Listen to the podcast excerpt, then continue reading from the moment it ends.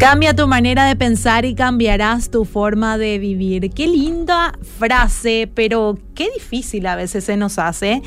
Y cuando leo este, esta esta frase me recuerda y me lleva directamente a lo que dice la palabra de Dios en Romanos 12.2, donde dice que no imiten las conductas ni las costumbres de este mundo, más bien dejen que Dios les transforme en personas nuevas al cambiarles la manera de pensar.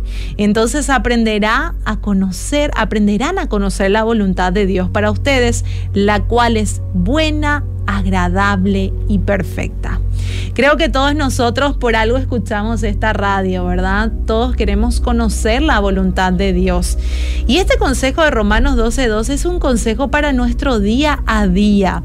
Dejar que Dios nos transforme en personas nuevas, cambiándonos nuestra manera de pensar, debe ser nuestra prioridad día a día, porque sabemos que como resultado vamos a tener el conocer y el vivir la voluntad de Dios para nosotros.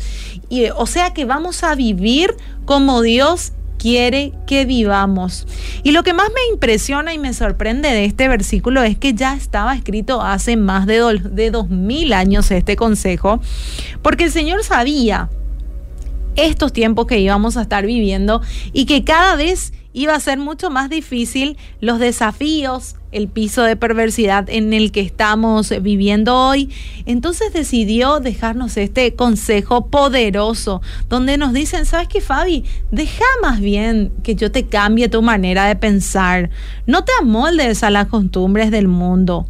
En, más bien, deja que yo te transforme día a día con mi palabra. Cambiar nuestros pensamientos es el paso fundamental para poder vivir la voluntad de Dios. Y muchas veces lo que menos cuidamos son nuestros pensamientos. Son, porque los pensamientos nos llevan a una acción. Y muchas veces lo que vemos día a día en las redes sociales, en las noticias, por la calle y a veces tristemente lo que vemos en nuestros propios hogares impide que nosotros cuidemos nuestros pensamientos.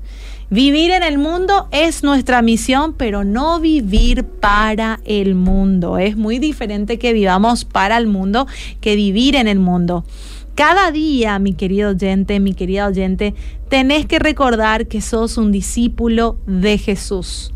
Desde que te levantás hasta que te acostás, cuando estás en tu casa, cuando estás en las redes sociales, cuando vas a un shopping, tenés que tener presente de que sos un representante de Dios. Es imposible saber y vivir la voluntad de Dios si no renovamos día a día nuestra mente con la palabra de Dios.